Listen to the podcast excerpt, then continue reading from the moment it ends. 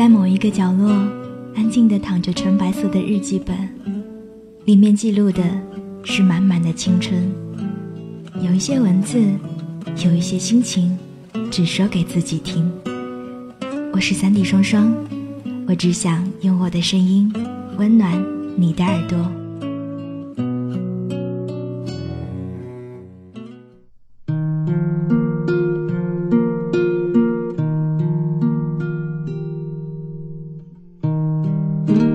我有双份的阳光，一份送给我自己，还有一份送给不经意间聆听到的你。嘿，你好吗？我是三 D 双双，我只想用我的声音温暖你的耳朵。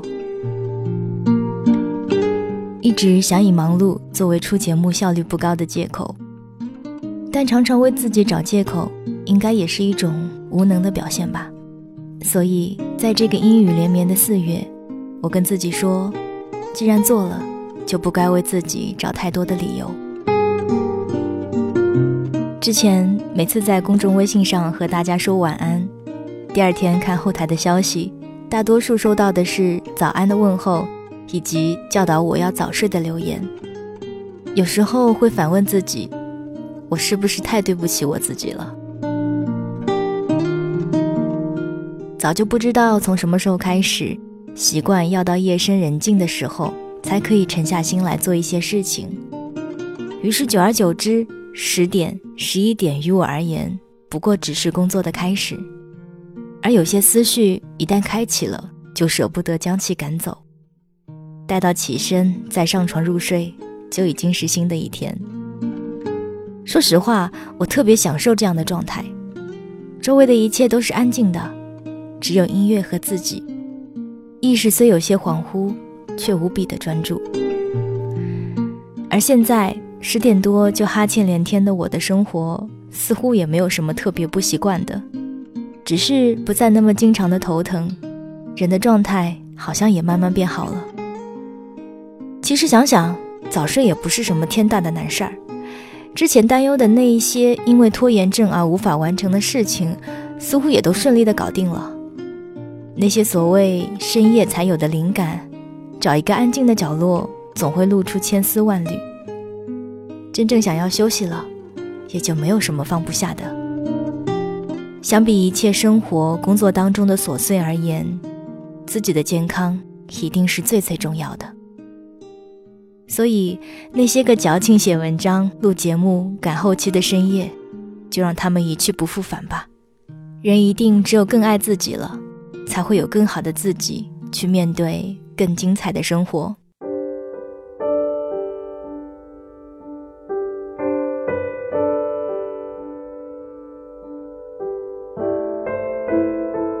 人呐，总是会在某个当下，觉得自己过得一团糟，然后矫情的想着：我明明看了那么多大道理，却还是过不好自己这一生。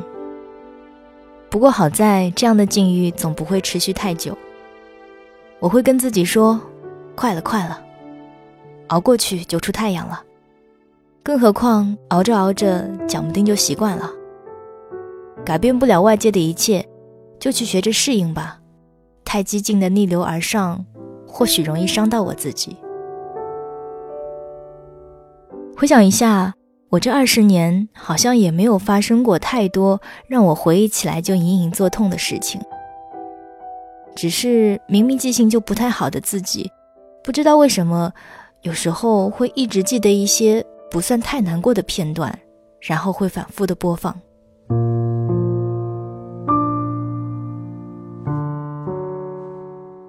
我记得那个时候大概是三年前吧。我还在整天为了上好一节公开课而心力交瘁。在一个狂风骤起的雨夜，我接到电话，要去老师家修改公开课的教案。而在那之前，其实早已经反反复复被修改和多次试教折磨到自己身心疲惫。上完一天班，拖着瘫软的身躯到家，出门前又因为一个小误会和家人闹翻，摔门而出。那是工作以来第一次几近崩溃，曾坚信的那一股韧劲，不知为何就在那个时候无法承受，突然断裂，瞬间溃不成军。不知如何是好的自己，就一个人躲在车里哭得撕心裂肺。回忆起来，似乎连孩童的时候都也未曾如此的嚎啕大哭过。手里拿着手机，泪水都模糊了屏幕，却不知道该从何说起，又不知道该不该对谁说。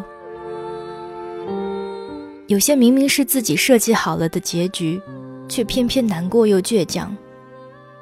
放了不舍得放手的，又迎面而来太过刺骨的风。一切突袭都是这么精准无误。什么坚强，什么坚韧，什么坚持，还有什么意念，在那一刻不过只是说说而已，什么都拯救不了。我收拾好了心情，来到老师家楼下。楼道里灯光昏暗，面对电梯和楼梯，因为突然害怕出现一些什么，我犹豫着该如何选择。那个时候。门外犀利的雷声和雨声，仿佛都在肆意地嘲笑着我的懦弱。但我终于决定转身走向楼梯，却被突如其来的说话声吓到。那个不知道从哪里突然冒出来的保洁阿姨冷冷地跟我说：“姑娘，右手边有电梯。”我瞬间头脑一片空白，逃命似的按下按钮，冲进电梯。说实话。我确实是怕极了那个空无一人的狭小空间，在这个雷雨交加的夜晚，那一种从内心油然而生的恐惧感，我不确定你是否曾有过。我也是第一次发现，自己原来是个如此胆小的人。我不停地问自己，我为什么非要面对这一切令我害怕的事情，而我却没法逃开？或者？我根本就没想过要去逃，大概我生性就没有太多叛逆和个性。冷静片刻之后，我一边咬着牙，一边擦干泪水，在离开电梯的瞬间，继续扮演回了自己的角色。深呼吸，面带微笑的跨进门。如果可以，一切不愿被目睹的，我都只会藏在心里。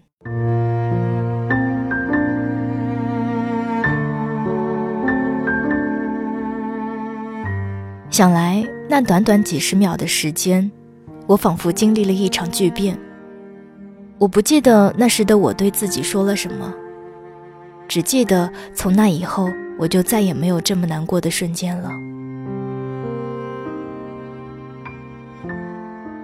用回忆去记录以前的事情，总觉得无法再一次感同身受，因为有时间的治愈和生活的历练。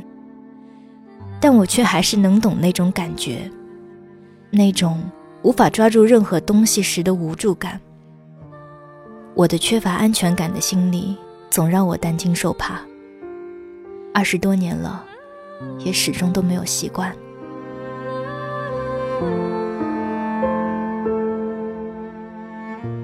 不过我总觉得，老天给了我这样的性情，应该也会偷偷塞给我些许的良药。就像那个叫波利安娜的女孩那样，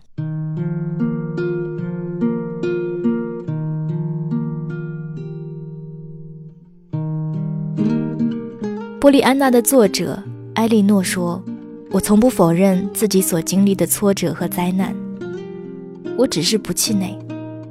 我想，比起那些未知的不幸，这些肯定好得多。所以，他笔下的波利安娜。”用自己的一生去玩那个叫做快乐的游戏。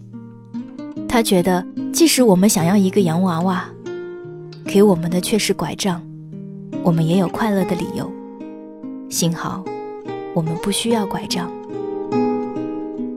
或许这简单的快乐里夹杂着太多的阿 Q 精神，可那又怎样？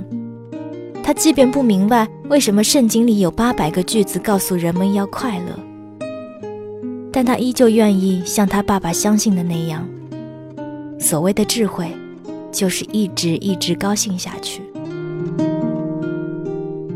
他执着那个叫做快乐的游戏，用单纯无邪的心去温暖冷冰冰小镇上遇见的每一个人，用乐观和微笑抵抗着所有被不安、抑郁覆盖的灵魂，直到某天，阳光渗透进所有阴影，逐渐蔓延开来。或许世上所有的一切总不能那么快的给你一个完美的答案，但请你相信，你所经历的一切绝不会没有意义。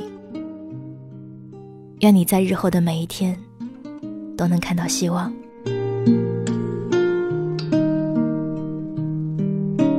我有双份的阳光，一份送给我自己，还有一份送给不经意间聆听到的你。我是三 D 双双，我只想用我的声音温暖你的耳朵。